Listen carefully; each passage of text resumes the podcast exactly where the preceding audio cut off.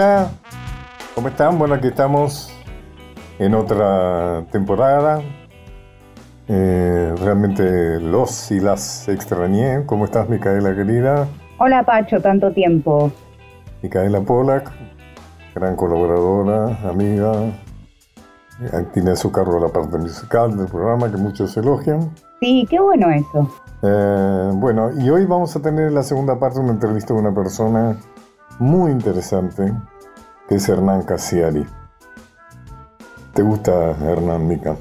Sí, porque además de que es un talentoso escritor, es hincha de Racing. Es muy importante eso. Sí, bueno, y además me contaste que preparaste una serie de temas relacionados con él, ¿no es cierto?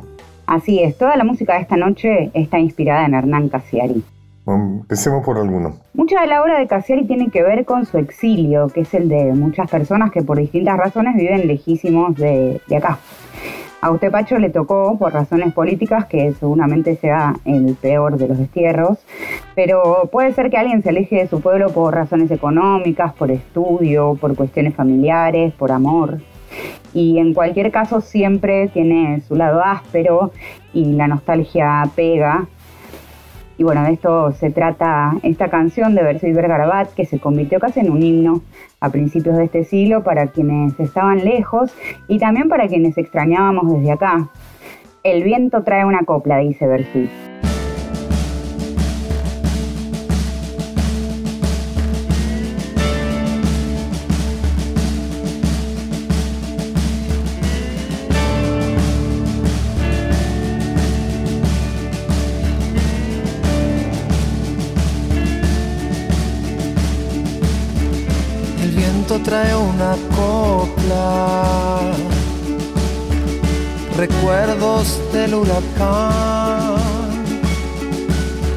Que un día me partió un ala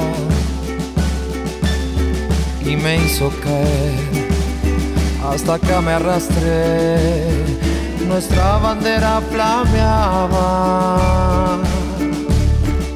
en medio del temporal. Del norte el frío mataba, se hizo dura la piel, el terror fue la ley. Y no olvide nada, que plantamos ilusión en la pampa mojada, que sudaba como yo. Inevitable ausencia.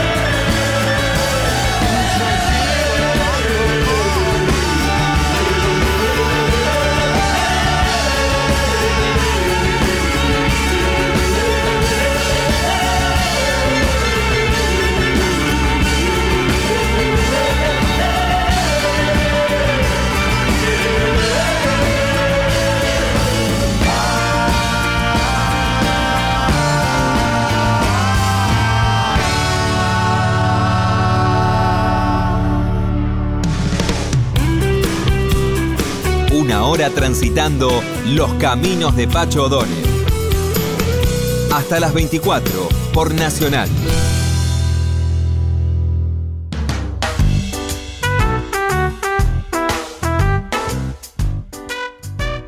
Bárbaro. Bueno, yo te voy a contar, bueno, creo que es bastante público que últimamente estaba muy ocupado el tema de la vejez.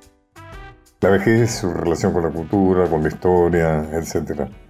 Y hay una insistencia mía en el sentido de que la vejez, que es una etapa muy larga, o sea, fíjate que yo tengo más de 20 años de viejo, eh, gracias a la ciencia la expectativa de vida se ha prolongado, y entonces eh, la vejez no es una etapa como antes que era, por ejemplo, que te jubilabas y después esperabas la muerte, que llegaba muy, muy cerquita de la jubilación.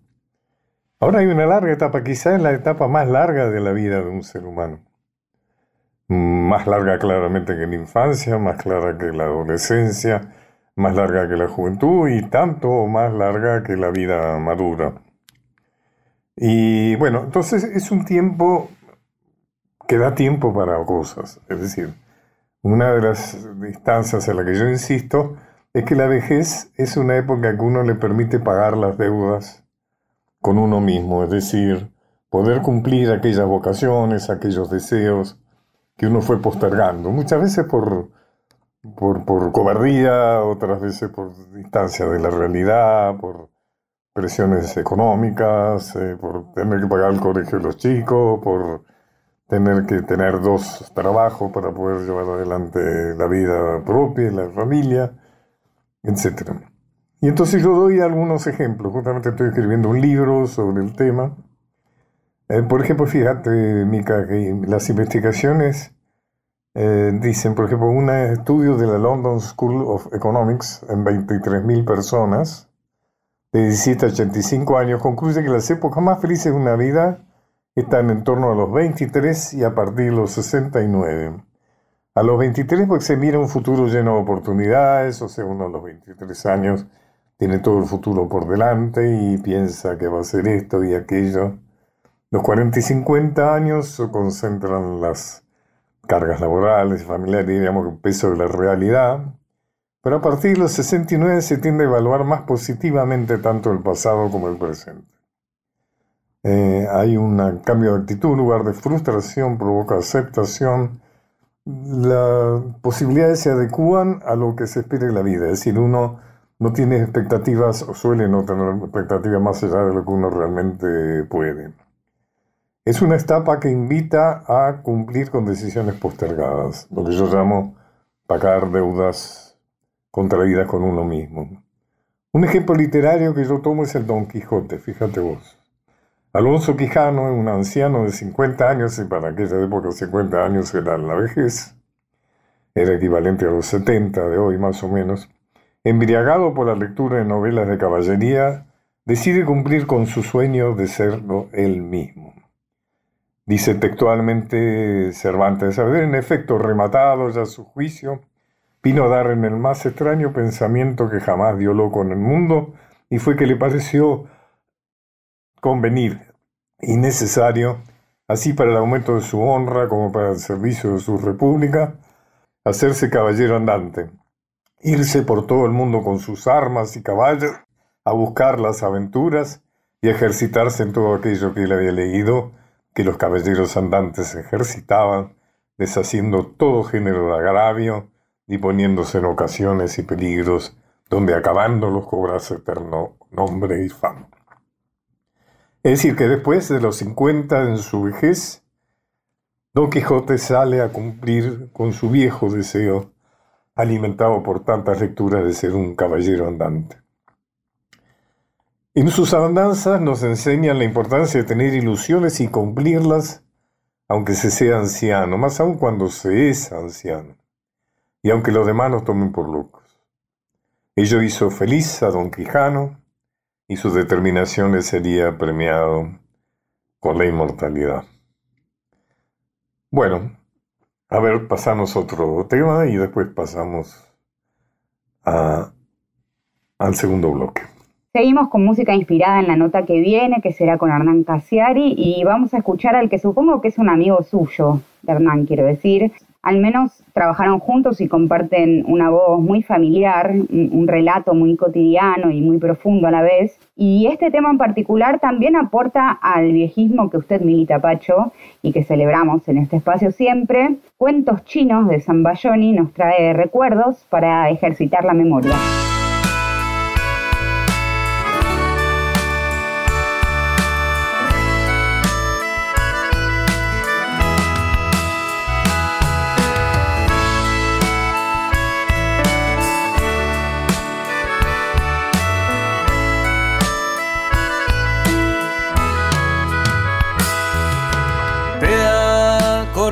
De aquellos años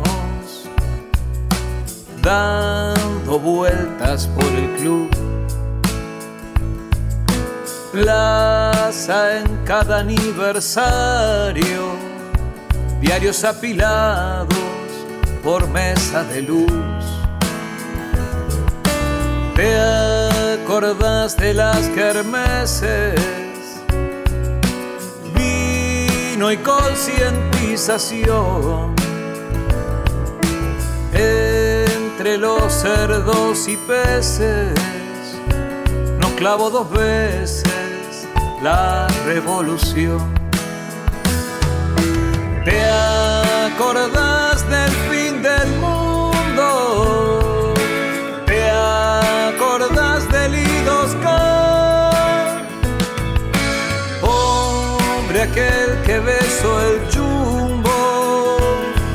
enterarse que todo sigue igual. ¿Te acuerdas del chivo anaranjado en el taller? De la ginebra del estribo en el andén y de la piedra en la casa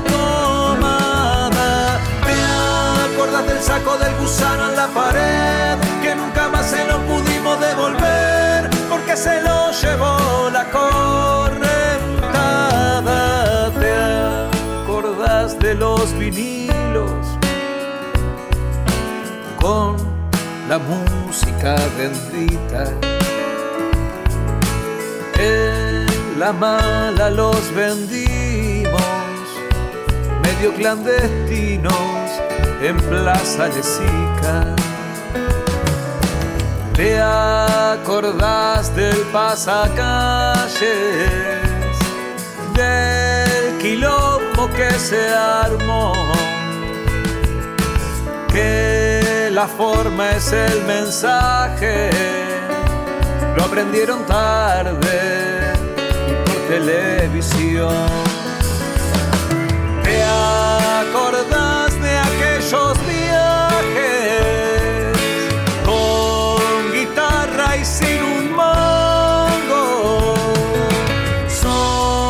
yerba para el llanto y vamos soñando, viendo los paisajes. ¿Te acuerdas del frío pedaleando amanecer? De las almohadas reemplazando al que se fue y de los souvenirs que sobraron. ¿Te acuerdas del can enamorado de Manuel que nos decía que dejemos de joder porque venía? de civil y armado. ¿Te acuerdas las tetas que tenía esa mujer? Y que al pasar por Martineta con el tren, la carcajada no ganaba siempre. ¿Te acuerdas de aquella Navidad en Uruguay? Que no dormimos con el sable samurai por el delirio en la capilla ardiente de Olmedo improvisando al general Cuando el sorteo iba por Radio Nacional Y que no daba igual si era verano Te acordás los timbos con un pie de cada par De los domingos en el Yacarepaguá Y las canciones que subestimaron Pacho O'Donnell está en Nacional, la radio pública. Continuamos con los caminos de Pacho O'Donnell.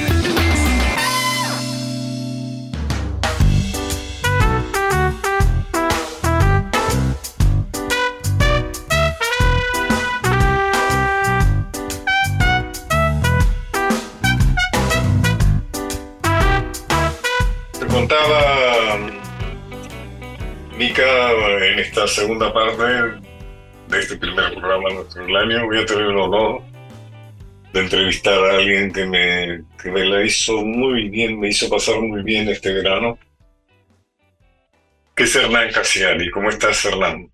¿Qué tal, Pacho? Un placer enorme. Vos sabés que tengo 81 años y se dice que uno entra en la vejez oscura, digamos, cuando deja de tener capacidad de sorpresa. ¿no? Bueno, por suerte no, no, no me pasa eso porque realmente me sorprendiste. Llegué tarde a vos. Es decir, hace tiempo que escucho lo que haces, me entero, pero no había leído nada tuyo. Ajá. Y cuando empecé a leer cosas tuyas me di una panzada. Me leí varios libros tuyos. Qué bueno. Un gran placer, realmente. Sos un excelente escritor. te agradezco mucho, te agradezco mucho. Sos una persona muy original, es muy interesante conversar con vos. Me imagino todo, tengo muchas ganas de preguntarte cosas y de enterarme de cosas. En general siempre he tenido un especial atractivo por, por, por la heterodoxia, ¿no? Uh Sos una persona que sale fuera de los cánones de lo que debe ser un escritor en Argentina, un escritor serio, entre comillas, ¿no? Sos una persona que ha abierto un camino muy original. Podemos citar a algunos de sus libros, Charlas con el hemisferio derecho, El pibe que arruinaba las fotos, que tiene una foto en la tapa muy, muy deliciosa. Más respeto que soy tu madre, España, decía el piste. Yo estuve exiliado en España en Madrid. Así que leer tu libro ha sido un placer, porque realmente. Qué bueno. Qué bueno. Contás cosas que, con muchísimo humor que, yo también viví. El nuevo paraíso de los tontos, Messi, un perro y otros cuentos, el mejor infarto de mi vida, etc. Eh, vos naciste en Mercedes, ¿no? En el año 71, sí. Contame un poco, empecemos contando desde el vulgar principio, empecé a contarme cómo fue tu vida. Eh, haber nacido en un pueblo a mí me da la impresión de que me, de, alguna manera me configuró de un modo, por lo menos, eh, que hace que me guste seguir viviendo en pueblos. He vivido la mayor parte del tiempo en pueblos, eh, tanto acá como en España. También tuve grandes épocas de, urbes populosas, pero siempre me siento más cómodo en los pueblos y me parece que eso me lo configuró la infancia. San Antonio de Areco actualmente, si no me equivoco. Ahora vivo en San Antonio de Areco. Y en, y en España vivía en San Celoni, que es un pueblo muy parecido a San Antonio de Areco, que queda a 40 minutos de Barcelona y muy cerca de Francia, en el, en, el medio de la montaña. O sea que viví mucho en pueblos eh, y me parece que eso tiene que ver con ser mercedino eh, la pasé muy bien en Mercedes, en la infancia y en la adolescencia, y, entonces intento repetir, un padre, padre y madre de clase media, una hermana menor, un perro, una vida muy, muy tradicional. Vos dijiste una frase que, que me resultó muy graciosa, que no volviste a Mercedes porque no querías encontrarte con tus compañeros de secundaria. Sí, sí, me pasa mucho eso. Con los de primaria más que nada, que son los que... Primaria, sí, Los que más tienen la cara deformada.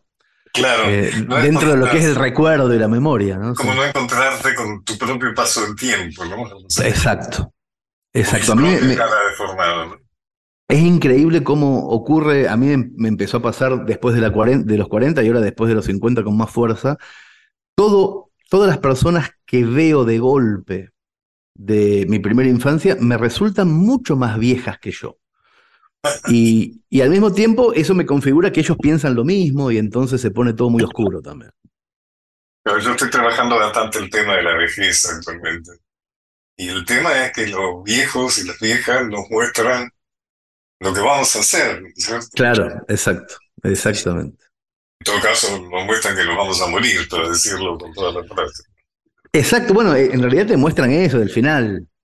El final, o sea, es como un spoiler.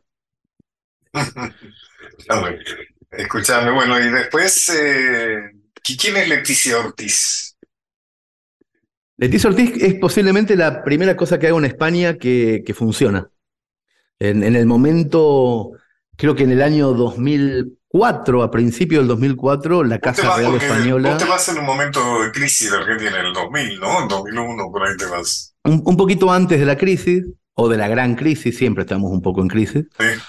Un poquito antes, pero en realidad me fui a, a recibir un premio literario a Francia y conocí en, en el aeropuerto Charles de Gaulle a una catalana que estaba de vacaciones en París y nos enamoramos y me quedé a vivir, o sea, no, no hubo una razón, eh, no me fui eh, con un bolso gigante, me fui con un bolsito porque me fui a buscar un dinero y a volver y me quedé 15 años.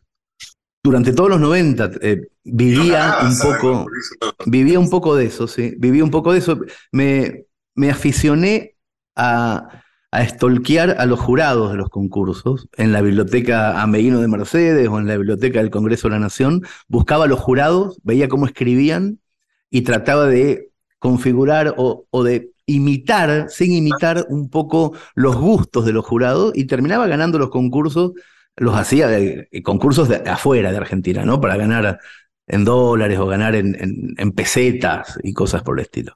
Y vivía un poco de eso, muy mal, porque vivía eh, muy, muy de mochilero, muy, muy pero viví mucho de eso y en uno de esos concursos, eh, que el premio era en París, un premio que daba eh, el canal estatal francés, gané con un cuento muy latinoamericano, un cuento de esos donde las mujeres vuelan y la gente tiene hambre y todo eso, eh, porque al jurado francés le gusta mucho el latinoamericano pobre, sobre todo por eso, y, fui a cobrar el dinero y ahí me quedé 15 años viviendo en Barcelona. Eh, Mica, vamos a... Mica te preparó una serie de temas musicales que tienen que ver con vos, según ella. ¿no? A ver, dale, dale. El tema es Sin Orsay, de la Guardia Hereje. Después vamos a hablar qué es eso de Orsay. Dale, dale. Adelante.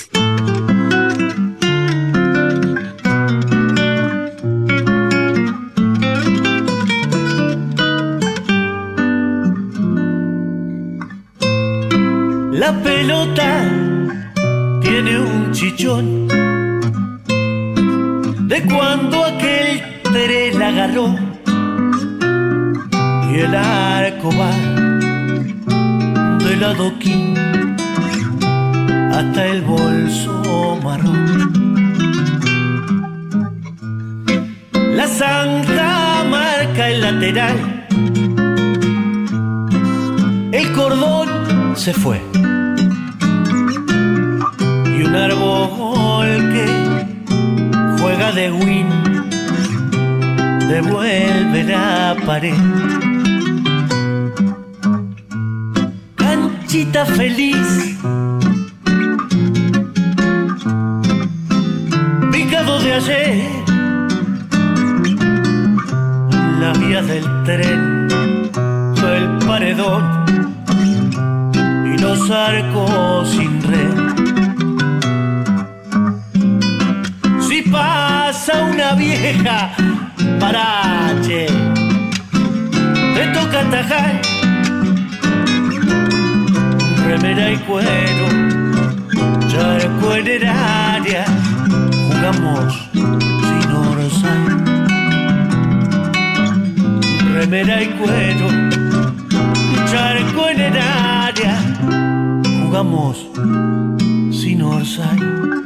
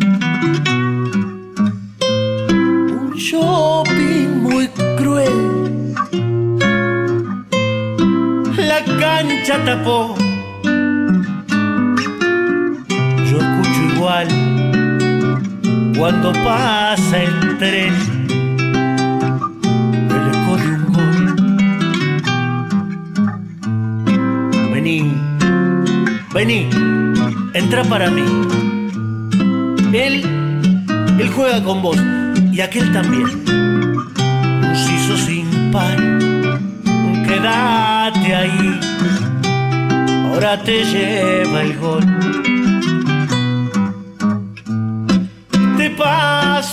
buscar otra vez como ayer. No digas que no. Y el barrio otra vez nos verá patear hasta la vía del tren. Pásame a buscar otra vez a las dos, ¿te acordás? No digas que no. Y en un rincón del corazón jugamos sin orzar. Y en un rincón del corazón jugamos sin orzar.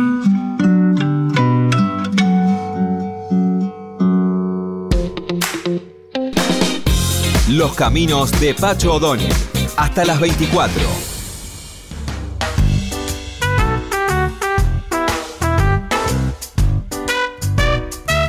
¿Qué es Orsay?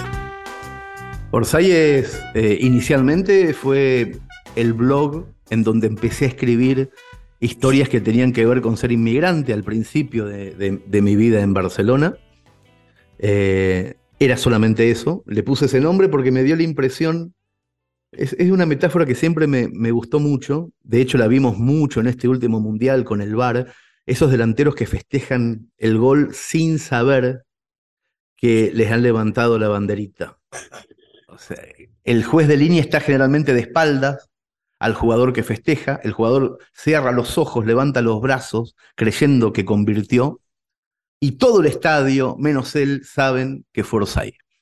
Y a mí me da la impresión. Además, el juez de línea tiene la crueldad de tardar en levantar la bandera. Sí, hace todo, me parece que No todo sé está qué cuál es el organizado. reglamento, pero viste, te- tarda como cinco segundos en levantar la bandera. Sí, sí, hay, hay como una organización para que la humillación de ese delantero sea dure unos segundos más. Bueno, y a mí me da la impresión, o me daba la impresión en esa época, que cuando un latinoamericano llega a Europa, sobre todo cuando es escritor, cree que llegó al lugar donde tenía que estar y muy rápidamente se, se da cuenta de que, eso, de que no hay ningún gol ahí, sino que te han levantado la bandera y estás festejando solo como un estúpido.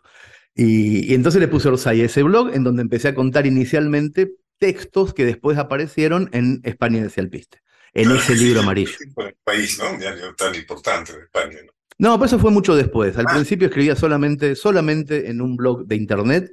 Mis primeros tres o cuatro libros son compilaciones de textos que escribía solamente en internet. Cuando esos libros empiezan a funcionar, cuando esos textos empiezan a funcionar, ahí sí las editoriales se, se anotician del tema y empiezan a, a, a convocarme para que escriba en, en prensa, en La Nación de Argentina, en El País de España y en un montón de editoriales alrededor del mundo. Internet fue de muy importante para vos, Eh, eh, posiblemente fundamental. fundamental. Sí, sí, sí, eh, lo sigue siendo. A mí me parece que todo lo que hago está soportado en una comunidad de gente que eh, se puede edificar mediante un, mediante un trabajo digital. Eh, el camino que hice no es el camino tradicional, justamente porque viví en esta transición en donde lo tradicional empieza a desmoronarse, pero mi camino tiene que ver más con los lectores que con los editores o con los colegas escritores. Vos tenés un personaje ahí eh, muy insistente en, en tus libros y en lo que haces en tus blogs y demás, que es el Chiri, ¿no? Que es un personaje real, ¿no? Es un gran amigo tuyo, ¿no? Sí, sí, claro. Compañero de Sí, sí, sí. Sí, sí, sí. Sí, Chiri es el, es el secretario de redacción de la revista Orsay y en este momento está dirigiendo Orsay Audiovisuales, que es nuestro proyecto de cine y de series. De eso vamos a hablar, ¿cómo es eso? Sé que eh, estás, tenés, tenés, digamos, para ir llenando los pasos que nos faltan, o sea, en un momento vos renunciás al país, a la nación, renunciás también a hacer las editoriales que te han Sí. publicado como Sudamericana, y la otra creo que era Grijalvo, no sé, una vez. Plaza, Plaza Janés en España, Grijalvo en México, Sudamericana en Argentina y, y, y y Random te, House te Mondadori. alocás a los proyectos autogestionados. En 2010 pasa esto. en 2010. Y uno de ellos es un proyecto audiovisual, que es la idea de filmar una película, ¿no? Bueno, esto pasa mucho después, esto pasa eh, en medio de la pandemia del 2020. Primero, durante 10 años, eh, Orsay se convierte en una revista de literatura sin publicidad y en una editorial que publica mis propios libros y libros de algunos amigos. Eh, eso pasa durante 10 años y después cuando... Si quieran comprar libros, los recomiendo absolutamente. Eh, no, no, no los venden en librería, ¿no es cierto? Sino que no. tienes que ir a, a Orsay, ahí a tu página o a tu sitio. Sí, sí, sí, sí, se, venden únicamente de, de forma, de forma virtual. Tienes una librería de todas maneras, ¿no? Desde, desde hace tres años eh, tenemos una, una librería muy linda en Palermo que también, que solamente vende libros de la editorial. Porque al principio de eso, a pesar de eso, sos un gran vendedor de libros, a pesar de que de alguna manera ese sistema no deja de tener una cierta dificultad, ¿no? Para los que estamos acostumbrados a comprar. No, al contrario, yo, yo creo que es al contrario. Yo creo que no, no genera dificultad, sino mayor rentabilidad y mayor venta. Bueno, eso está claro, ¿no? O sea, te has liberado de, de la opresión que los, que los escritores tenemos de, de, las, de las editoriales que nunca nos dicen cuántos ejemplares realmente se ven. Exactamente, claro. A mí, a mí me da la impresión. No le queda nada más que el 10% de una supuesta cantidad de ejemplares vendidos, lo cual lo transforma en esa cosa demoníaca que uno en realidad vende el libro porque supuestamente es lo que se llama el anticipo de derechos de autor, donde la editorial dice, bueno, yo te voy a pagar tanto en anticipo de los derechos de autor que va a generar tu libro, pero es absolutamente imposible controlar cuántos libros. ¿Cuántos digamos, digamos que no es imposible, pero generar ese tipo de auditoría le implicaría al artista dejar de tener el cerebro eh, enfocado en la obra, sino en litigios, ¿no? En litigios y en, y en, otra clase de, de circunstancias. La, eh, escaparse de ese sistema, eh, lo puedo decir después de 12 años de, de haberlo hecho, es inmensamente mejor. Inmensamente mejor. Pero en todos los sentidos, ¿eh? en no, no, solamente en el económico, que es muchísimo mejor, sino que se vende mucho más también, y el control el control que se hace de esa obra es alucinante, las traducciones, o sea, en, mi caso yo soy, yo tengo el control de mis propias traducciones al inglés, al francés, al italiano, al portugués, al catalán, las genero yo, las imprimo yo directamente, y entonces hay, hay un enorme control que con ninguna editorial podrías tener. Interesante, ¿no? Estamos eh, abriendo un campo, ¿no? Para todos los escritores o futuros escritores que nos están escuchando, bueno, no, no, no, no, no arrojar esta experiencia en vano, ¿no? Realmente puede ser muy interesante. Yo soy un escritor de la, de la vieja generación y bueno, no, no me caben esos. No, no, me parece muy interesante, me parece muy interesante y muy justo también. ¿no? Sí, sobre todo eso, Pacho, sobre todo tiene que ver con, eh, yo noto mucho en, en, la generación mía y en las generaciones eh, intermedias entre la tuya y la mía, que hay muchísimos eh, autores, escritores, artistas que tienen que hacer cosas que se nota que no desean para poder tener el tiempo necesario de escribir su obra. Eh, ese tiempo necesario se ve menguado justamente por tener que hacer cosas que no desean.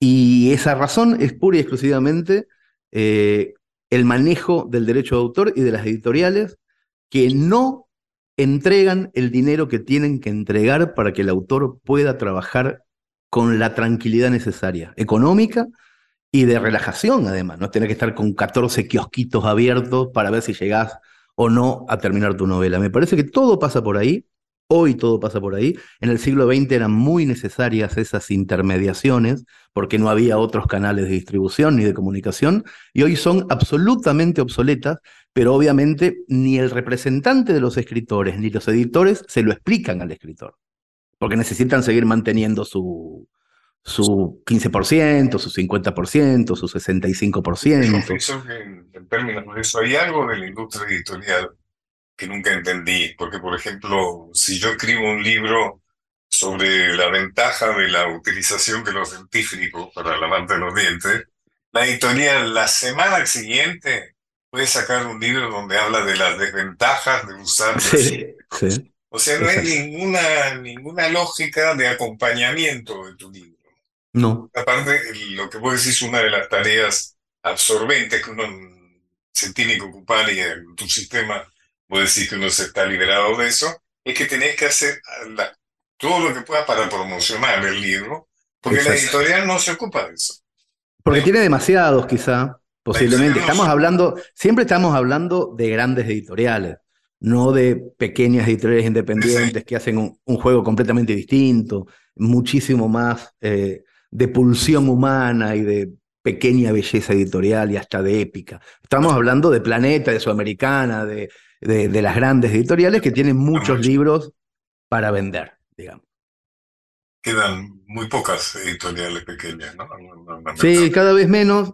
Eh, nosotros somos una editorial pequeña que justamente necesitamos mantenernos pequeña para que las cosas sigan ocurriendo de esta manera. Me parece que no es un contrasentido, sino que casi es una condición sine qua non. No queremos llegar al punto de sacar libros como si fueran chorizos, sino queremos amar cada libro que sacamos.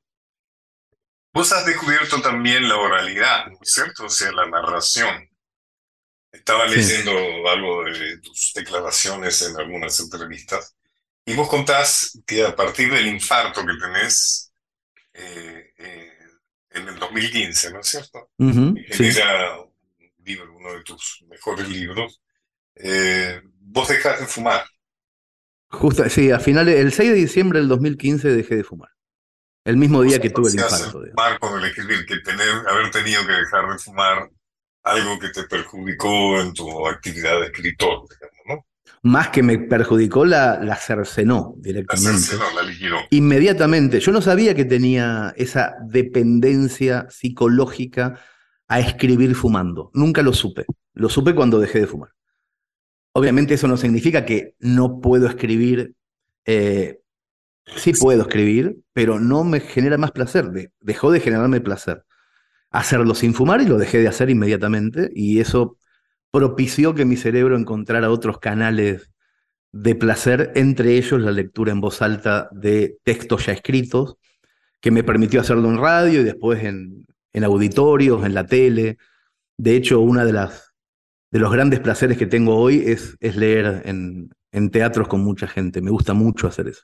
Con una gran convocatoria, ¿no? Hay mucha gente que te, que te sigue. Por suerte sí, por suerte, de, hecho lo hubiera dejado de hacer inmediatamente si no hubiera tenido eh, eh, convocatoria, pero por suerte eh, es algo que hago ya no tanto como antes, cada vez menos, pero en auditorios más, más numerosos. Ahí, por eso es como que descubrís, por decirlo de alguna manera, lo de la narración oral. Y, sí. Hay un personaje, digo, bueno, no, bueno, se me cruzaron dos pensamientos. Eh, inclusive apareces en radio, en televisión, un ciclo en Telefe, ¿no es cierto? A, la medianoche, etcétera, etcétera. Muy escuchado. Y ahora sí entramos a donde yo había entrado precozmente, demasiado precozmente, que es el tema de los proyectos audiovisuales que está llevando adelante. Uno de ellos es sobre el libro de Pedro Mairal, La Uruguaya. Sí. Donde vos convocás a la gente a que contribuya económicamente, o sea, que haya una inversión, digamos. Sí, sí, más que una contribución es una inversión. Eh, para financiar el proyecto. Y sé que te ha ido muy bien con eso. sí, nos está yendo muy bien. El, el, primero de los proyectos que hicimos en medio de la pandemia fue justamente la novela de Pedro Mairal, La Uruguaya, que cuando la leí me dio la impresión de que era muy, muy cinematográfica. Eh, y entonces le compramos los derechos a Pedro e inmediatamente eh, sacamos a la venta 6.000 bonos de 100 dólares cada uno para conseguir 600 mil dólares, que es el valor de, lo que nos iba a costar la película. Conseguimos muy rápidamente eh, a estos unos 2.000 socios productores que pusieron esos 600 mil dólares. Fue muy rápido y empezamos el proceso de construcción de la película. Encontramos una directora, hicimos un casting entre los 2.000 socios productores para encontrar al actor principal y a la actriz principal. Eh, convocamos guionistas de primerísima calidad para la adaptación, en la que participa también Pedro Mairal. Eh, la película se filmó en medio de la pandemia, en siete semanas de rodaje en Montevideo y dos semanas en Buenos Aires, un equipo de 65 personas. Se hizo la postproducción, la película se estrenó internacionalmente en el Festival de Mar del Plata a finales del año pasado, ganó el premio a la mejor dirección, acaba de ganar hace una semana el premio a la mejor película en el Festival de Miami, se va a presentar en el Festival de Barcelona en un mes y después, después de todo eso, después de todos los festivales, se va a emitir en una plataforma de primer nivel que compró además la película, con la que nos permitió que todos los que pusieron dinero lo recuperaran y además ganaran. Mm, mm, qué maravilla, qué bueno. Después de eso generamos un segundo proyecto que se llama Canelones, basado en un cuento mío, que es una, es una miniserie, una miniserie con Darío Barassi, con Verónica Ginás y César Bordón, dirigida por Chiri, escrita por Chiri por mí, que terminó de rodarse en la ciudad de Mercedes hace un mes y ahora está en etapa de postproducción. Al mismo tiempo, está financiándose en este momento el primer largometraje dirigido por Diego Peretti, que también va a protagonizar él y que vamos a rodar a finales de este año en Bruselas. Eh, son nuestros proyectos cinematográficos en danza en este momento. Conocía el tema de Peretti, si eso también lo financia por suscripción, digamos. Eh. Del mismo modo que la uruguaya, son personas que compran bonos de inversión como quien compra bonos para una empresa y después reciben los dividendos de la venta de esa empresa o de la venta de esos productos. Es, el método. algunos de los que nos están escuchando quieren participar de esas epopeyas audiovisuales. ¿Cómo tienen que hacer? Hay, que entrar a una página web que se llama orosai con y lo primero que te aparece es la información. Es muy rápido todo. Compras un bono de 50 dólares en un minuto y medio. y podés comprar muchos más de un bono. Hay gente que ha comprado cientos de bonos, hay gente que tiene inversiones de 15 mil dólares en la película y otros que tienen inversiones de 50.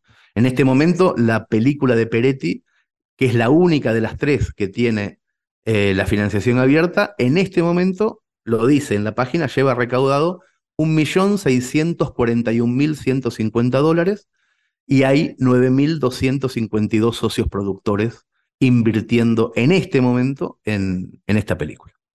Y los socios e inversores eh, pueden participar de la filmación, pueden...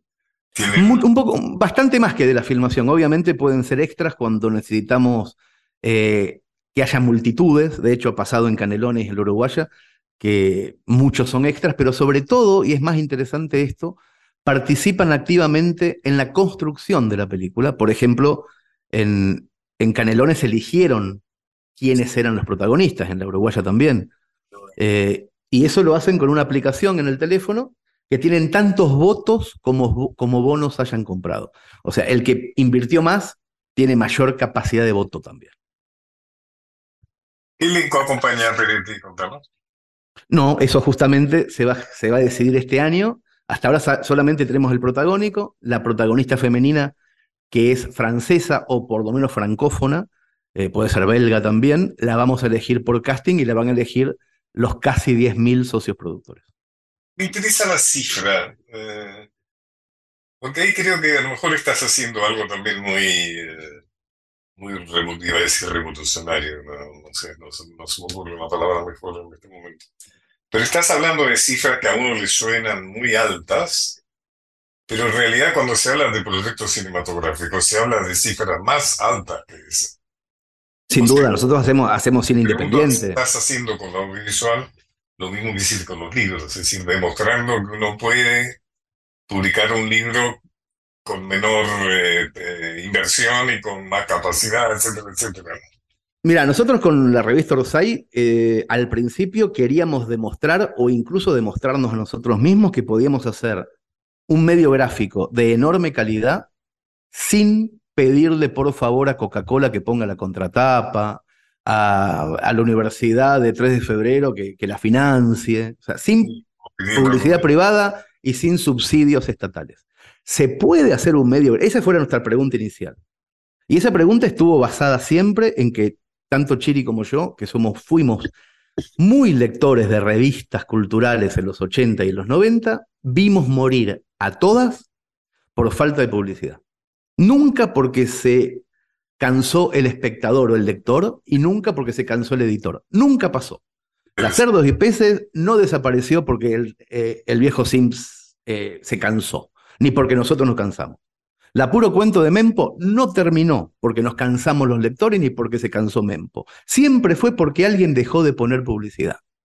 Y esto nos dio a entender, cuando empezábamos con Orsay, que si nosotros metíamos la energía inicial en encontrar un sistema diferente al, de la publicidad o el subsidio, íbamos a decidir nosotros si nos cansábamos o no del proyecto cultural. Íbamos a dejar de tener papá o mamá que nos decía hasta qué hora se puede jugar. Para mí está todo ahí, ¿eh? Todo está ahí. Visual te pasó lo mismo. Cuando generamos rentabilidad ya rutinaria con la revista. La revista lleva 11, 12 años y es la única rentable en idioma castellano de literatura. Es muy rentable además. Dijimos, listo, ya la estamos haciendo de taquito, busquemos un desafío parecido y encontramos en la industria cinematográfica el mismo problema. No se pueden hacer películas sin papá inca o sin mamá empresa privada. ¿Es verdad que no se puede hacer? Nos preguntamos. Bueno, vamos a intentarlo.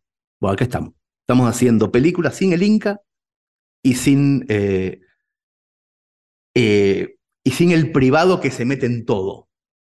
O sea, ese señor de mucha plata que pone el 20% de una película, es también el tipo que se mete en el set a tomar decisiones porque puso la plata. Eh, yo conozco muchos directores y directoras de cines que nos han dicho, bueno, el que puso la plata un día llegó y dijo, che, yo tengo un amante rubiecita, ponémela en la película. Mm, mm, mm. Bueno, eso, el que tiene plata hace esa clase de pelotudeces. Bueno, eliminemos a todos esos pelotudos que tienen plata, pongamos poquita plata entre muchos y tomemos decisiones democráticas respecto a quién está en el casting, a cómo se hace la película, etc. Lo que estamos haciendo nosotros en Orsay Audiovisuales es eliminar a los papás que dicen hasta cuándo podemos jugar con esto o con qué juguetes hay que jugar, porque son los que tienen la plata. Nosotros tenemos plata ahora. Hacemos lo que se nos antoja. A nosotros es nuestro juguete y vamos a dejar de jugar cuando nos cansemos. Esa es la idea. Hernán, ha sido un placer. ¿Sos de Racing? Soy de Racing, muy fanático. Porque acá Micaela, dentro de los temas musicales que bueno, es eh, justamente Racing Club de Alfredo Bobit. un gustazo, un gustazo, un gustazo haber charlado con vos. te agradezco muchísimo. Bueno, muchísimas gracias, hermano. Bueno, vamos entonces, Micaela, y nos vamos. Así es, como adelantó Pacho, nos vamos con Racing Club de Alfredo Gobi junto a su orquesta en esta interpretación. Nos vamos hasta el próximo viernes, muchas gracias.